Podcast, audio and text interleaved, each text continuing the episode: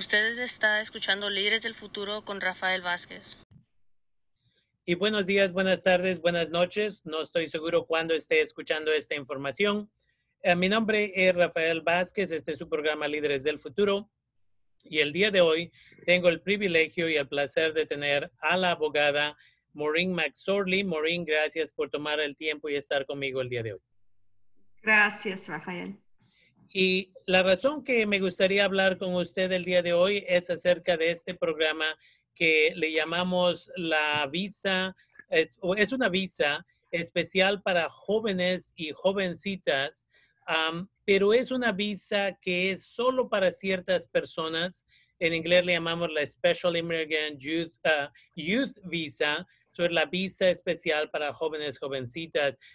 ¿Qué nos puede decir acerca de esta visa para nuestra gente que nos escucha?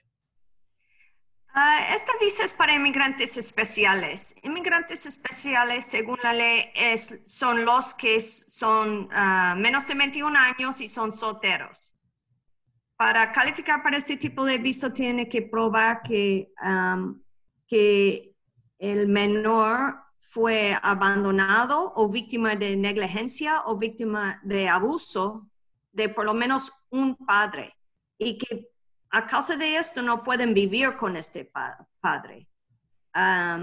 entonces, si, si el joven puede probar esto, tal vez hay oportunidad de aplicar para esta visa, uh, visa inmigrante para es, inmigrantes especiales.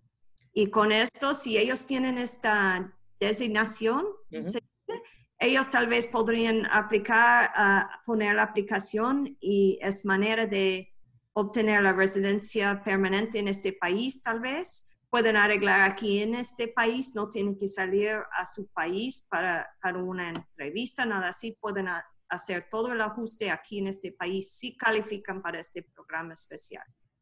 Y usted tiene cerca de 30 años de experiencia como abogada de inmigración. ¿A cuántas personas cree que ha asistido con esta visa? Oh, 300, 200. Ya, porque yo hasta cierto punto, no fue hasta recientemente que aprendí acerca de esta visa, tal vez en los pasados cinco años, y de ahí es donde me empecé a sentir mal hasta cierto punto, porque he trabajado con jóvenes, jovencitas por 23 años ya, y cuántos casos podrían haber calificado una vez que aprendí acerca de esto para esta visa, y ahora sigo, uh, you know, buscando a la comunidad gente que podría calificar. ¿Cómo de complejo es el proceso para agarrar la visa? Ah, es un poco complicado, pero si alguien tiene caso en la, en la corte familiar o en ah, la corte para una tutela legal, ah, tal vez eh, este tipo de corte tiene la autorización a hacer este orden encontrar que un niño es inmigrante especial. Ah, solo tiene que presentar los datos a la corte y ver si califican. Puede ser un, un proceso de divorcio o de probar que alguien es el padre o adopción, tutela legal, cualquier caso así que tiene que ver con el cuidado del niño entonces, en este caso, ah, puede presentar los datos para ver si califican ser inmigrante especial. Yo tengo, vamos a decir que yo tengo un niño de 14 años que vino de México a los dos años de edad. Él no se acuerda de México, no se acuerda de nada, pero ah, la mamá lo trajo a los Estados Unidos, específicamente a California, porque el papá era muy abusivo de mamá y perdía, se emborrachaba, perdía la paciencia con el bebé, ah, varias veces golpeó al bebé. Entonces la mamá sabía que si se quedaba en esa situación o el papá o el esposo en esta situación iba a terminar matándola a ella, a una de estas borracheras que se ponía, o iba a lastimar al niño entonces la mamá la única opción que vio en esa situación es venir a los Estados Unidos como indocumentada y el niño no supo que era indocumentado hasta recientemente cuando tenían que hacer una aplicación y pedían el papeleo del Seguro Social y el niño no pudo aplicar porque no tenía seguro social. Entonces la mamá tuvo que tener la conversación tan difícil con el niño acerca de que no eres de este país, no naciste en este país. ¿Alguien así podría calificar para esta visa? Sí, parece que sí. Por ejemplo, si ella quería hacer el divorcio, si ella, si ella, ella tal vez podría meter una petición para el divorcio aquí en este condado, condado de Sonoma. Y en ese caso, ella podría pedir que la corte hace la orden que su niño es inmigrante especial porque fue abandonado por su papá si el papá no ha tenido contacto con el niño, si el papá no ha mandado mantenencia al niño, este es un abandono. También allá tendría abuso, abuso um, del niño y de, la mamá. Um, entonces, y este niño no podría reunificar con su papá, no podría vivir con su papá porque el papá ha mostrado que no es capaz de cuidar a su niño, no ha mostrado un interés en cuidar a su niño. Entonces tenemos abandono, abuso, no puede reunificar con su papá. Y el último, la última ah, cosa que tiene que decidir el juez es si es mejor para el niño regresar a vivir en su país de México o no.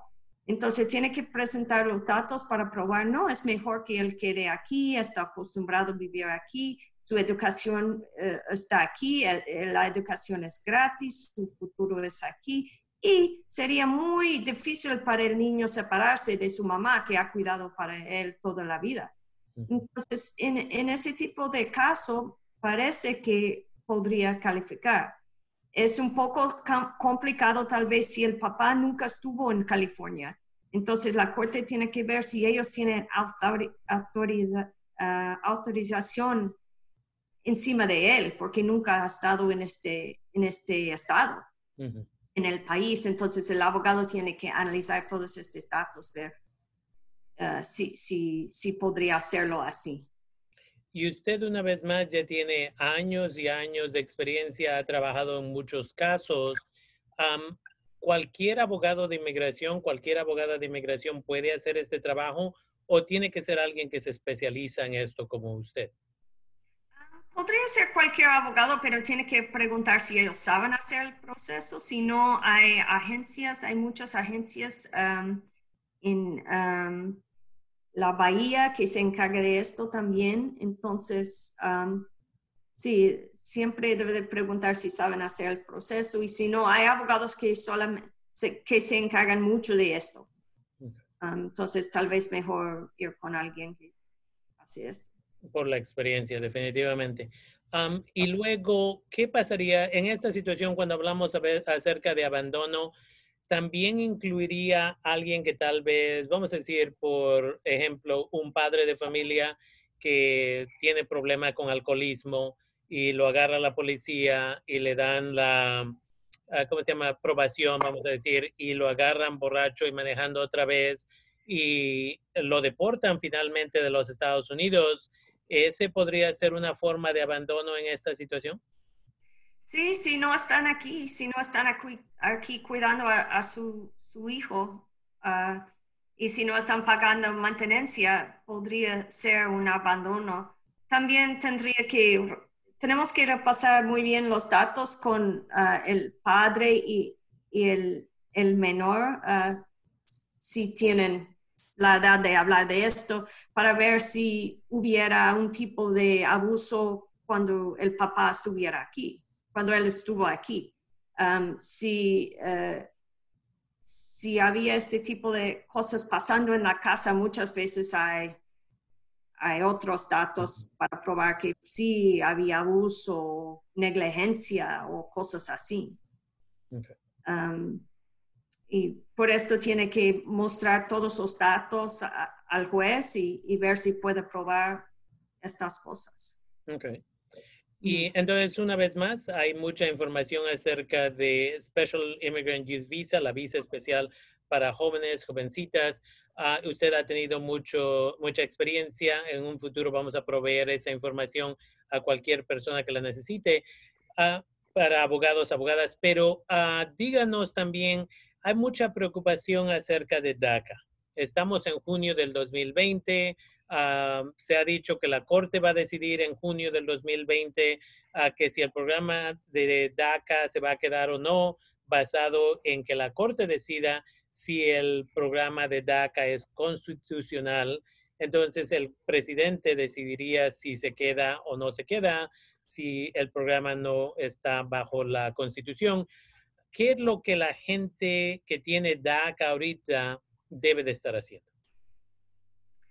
Pues ah, yo sé que ahorita eh, Vidas y Secure Families am, están creando un programa para apoyar a la gente. Hay, ah, va a haber consejería y acceso a varios recursos para, para ah, los de DACA, para ver, por ejemplo, si no, no aceptan DACA, si dicen que no es constitucional va a ser muy difícil para, para todos. Y con Secure Families estamos tratando de um, crear un programa para que tenemos el apoyo. Um, y va a haber, ¿cómo se dice? Workshops, um, Ya va a haber como entrenamientos o... en- en- entrenamientos de- para explicar la decisión, cuál, es, cuál quiere decir, qué quiere decir, qué significa la, la decisión.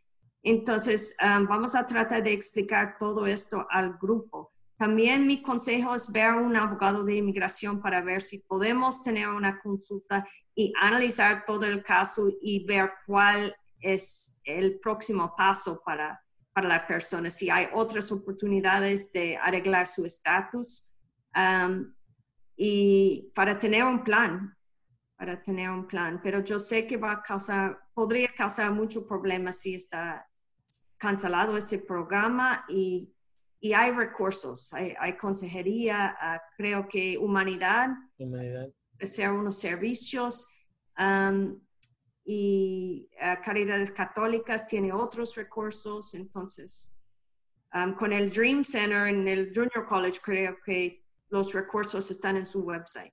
Ya. Entonces, una vez más, gracias por tomarse el tiempo. Eh, si quieren la lista de abogados, abogadas de confianza para el área de el condado de Sonoma, ah, Marín ah, y otros lugares así, favor de mandarme un correo electrónico a líderesdelfuturo arroba yahoo.com y también tengo mucha información en mi podcast que es Líderes del Futuro. Ah, y una vez más, pueden escuchar más información y una vez más, sean cuidadosos, cuidadosas. No todos los abogados, abogadas de inmigración son de confianza. Am, eso lo puedo decir por muchos años de experiencia. Entonces, gracias por tomarse el tiempo, Maureen, y estar aquí conmigo el día de hoy para esta conversación. Y esperemos que la gente escuche todo esto acerca de la visa especial para jóvenes y una vez más empiecen a darse cuenta si sus hijos, sus hijas tal vez califican para esto. Gracias, Rafael.